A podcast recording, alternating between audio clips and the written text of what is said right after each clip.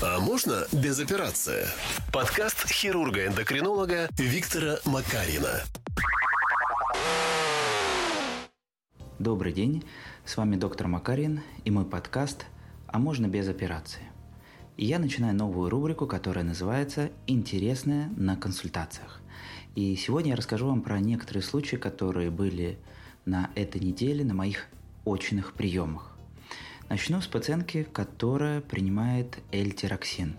Напомню, эльтироксин – это абсолютно синтетический, идентичный натуральному гормон щитовидной железы, который мы назначаем пациентам либо после операции, когда мы убрали всю щитовидную железу, либо если собственная щитовидная железа недостаточно справляется и не вырабатывает оптимального количества гормонов. Пациентка, которую я оперировал несколько лет назад, принимает гормон, щитовидной железы – L-тироксин. И на приеме выяснилась очень интересная подробность.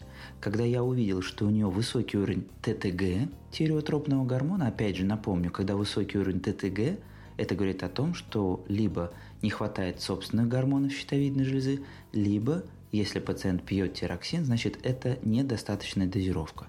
Но я стал расспрашивать пациентку, как правильно или неправильно она пьет тироксин. И что я услышал от нее – она берет таблетку с утра, все правильно. Обычно тироксин мы назначаем с утра. Она ее кладет в рот, но самое главное, что она ее не запивает. Ни чаем, ни кофе, ни соком. Она просто ее кладет под язык и рассасывает.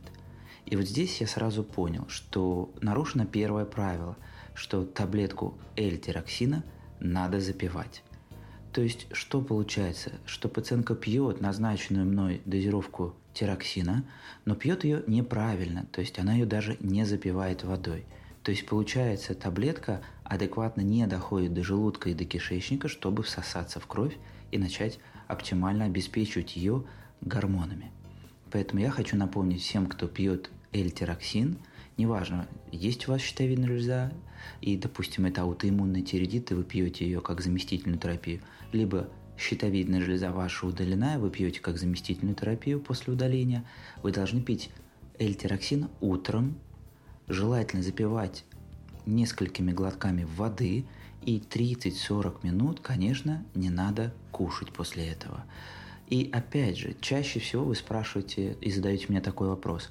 Доктор, а если я работаю в течение недели, встаю рано в 5-6 утра, а выходной день мне надо вставать в это же время – я всегда отвечаю следующим образом. На самом деле вы можете спокойно выспаться, встать в то время, в которое вам комфортно, и просто встав с постели, выпить ту самую таблетку L-тироксина. И еще раз повторяю, запивать тироксин можно и нужно только водой. На этой неделе также приходила пациентка, у которой поставлен диагноз диффузный токсический зоб. Пару слов про этот диагноз и вообще, что это за заболевание. Диффузно-токсический зоб или болезнь Грейвса, его называют еще, это аутоиммунное заболевание, когда у человека в крови появляются антитела к рецептору ТТГ. Они так называемые стимулирующие, то есть они стимулируют щитовидную железу к выработке избыточного количества гормонов. И из-за этого, конечно, пациент страдает. Классический диффузно-токсический зоб мы можем вылечить либо таблетками, но, к сожалению, такое бывает редко. Второй, более радикальный метод лечения – это хирургическое лечение, когда я, как хирург, удаляю всю ткань щитовидной железы, тем самым пациент больше не страдает от избытка гормонов. Ну и альтернатива хирургическому варианту лечения – это лечение радиоактивным йодом. Честно вам признаюсь, я как хирург, я всегда стараюсь пациента направить на лечение радиоактивным йодом. Почему? Потому что я считаю, что хирургический метод лечения, он является наиболее таким крайним вариантом лечения э, в ситуации с диффузно-токсическим зобом. Так вот, возвращаясь к ситуации с пациенткой. Пациентка пришла ко мне на прием, ей 52 года, объем щитовидной железы небольшой, где-то 20-25 мл. И мы знаем, что для лечения радиоактивным йодом это очень хороший объем. То есть, если щитовидная железа не более 30 мл, то эффект от радиоактивного йода может быть очень хорошим. То есть, если пациентку направить на йод, то он, скорее всего, разрушит небольшую железу, и мы избавимся от хирургического метода лечения. Так вот, посмотрев пациентку на УЗИ во время приема, да, я смотрю всех пациентов на УЗИ самостоятельно во время приема. Я увидел, что в левой доле у нее есть узел. Этот узел имел достаточно четкие контуры, даже я бы сказал, он был гиперэхогенный, возможно, даже была нечетко, но все-таки капсула, и по правилам, которые сейчас все-таки существуют, я пациентку направил на биопсию. Для чего я это сделал? Дело в том, что когда мы направляем на лечение радиоактивным йодом, мы должны быть полностью уверены, что в щитовидной железе не будет никаких а, опухолевых или злокачественных образований. И что вы думаете? Пациентка, она молодец, она выполнила мои рекомендации, она сходила сделала биопсию, и по результату биопсии в этом узле мы выявили фолликулярную опухоль. То есть в такой ситуации я не мог уже пациентку направлять на лечение радиоактивным йодом. Я на самом деле немножко расстроился, потому что я а, планировал ее направить на радиойод, и действительно ее ситуация очень подходила для этого. Но выявив опухоль в щитовидной железе, конечно, недопустимо ее было направлять на лечение радиоактивным йодом. Поэтому я ей предложил выполнить операцию, и на эту операцию она уже записалась. Поэтому для чего я рассказываю эту историю? Если у вас либо у ваших знакомых диффузный токсический зоб, обязательно обсудите с врачом, с эндокринологом либо с хирургом вариант лечения радиоактивным йодом, но если есть узел в щитовидной железе, обязательно его надо пропунктировать, чтобы вы не пропустили опухоль либо рак щитовидной железы. И хочу напомнить, что по нашей практике а, примерно в 6% случаях при диффузно-токсическом зобе мы находим опухоль. Поэтому будьте очень аккуратны и обязательно перед планированием лечения выполняйте УЗИ щитовидной железы. Продолжение темы диффузно-токсического зоба. На этой неделе также приходила пациентка, у которой поставлен диагноз диффузно-токсический зоб. Она заболела в 2017 году. Тогда у нее были высокие гормоны Т3, Т4, низкий ТТГ и ей назначили тиреостатическую терапию. Напомню, что действительно при возникновении болезни Грейвса или диффузно-токсического зоба мы пациента пытаемся вылечить таблетками. Это либо тирозол, либо меркозолил, либо пропицил. Классически мы лечим пациента около года-полутора лет. Ну, написано в рекомендациях 18 месяцев. И далее мы понимаем, либо мы вылечили пациента таблетками, либо мы пациента не вылечили таблетками. И есть статистика, по которой, к сожалению, чаще всего пациента мы не вылечиваем медикаментозно. И мы должны ему предложить либо хирургический вариант лечения, либо лечение радиоактивным йодом. Но конкретной ситуации у этой пациентки случилось следующее. Пациентка до сих пор на протяжении трех лет пьет препараты тиреостатики тирозол. То есть в течение трех лет ей ни разу не отменяли этот препарат. И что получается? Без отмены препарата мы не знаем, она в самом деле она вылечилась или нет. Антитела к рецептору ТТГ пациентка не сдавала. Поэтому мы с ней обсудили, что первое – надо сдать антитела к рецептору ТТГ, то есть мы посмотрим, насколько активна все-таки болезнь у нее. Далее мы с ней обсудим вопрос об отмене тиреостатиков, и тогда уже мы поймем, а вылечилась она или нет.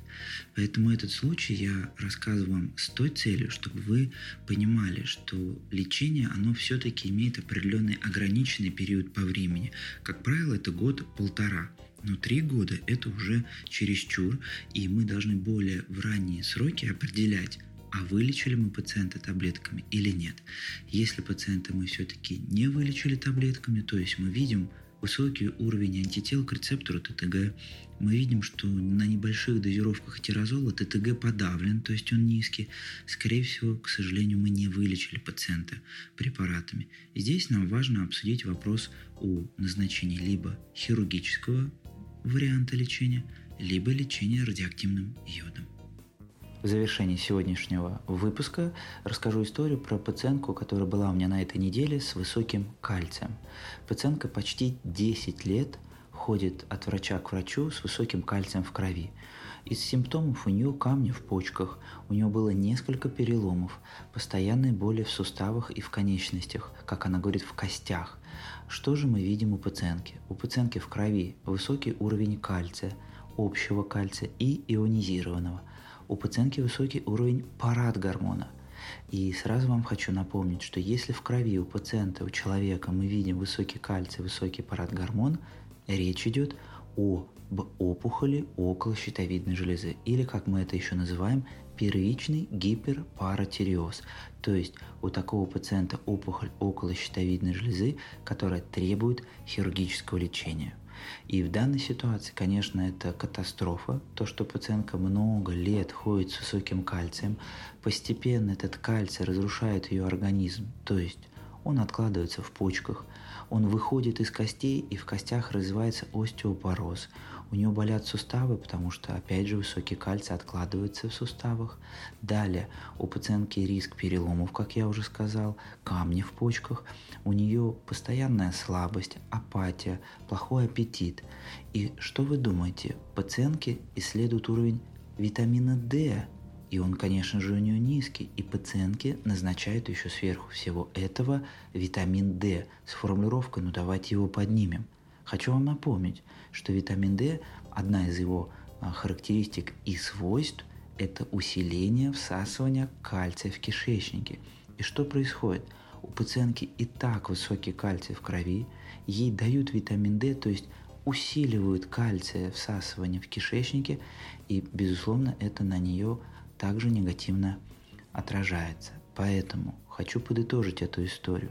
Если в крови выявлен высокий кальций, высокий уровень парад гормона, ни в коем случае не надо назначать витамин D.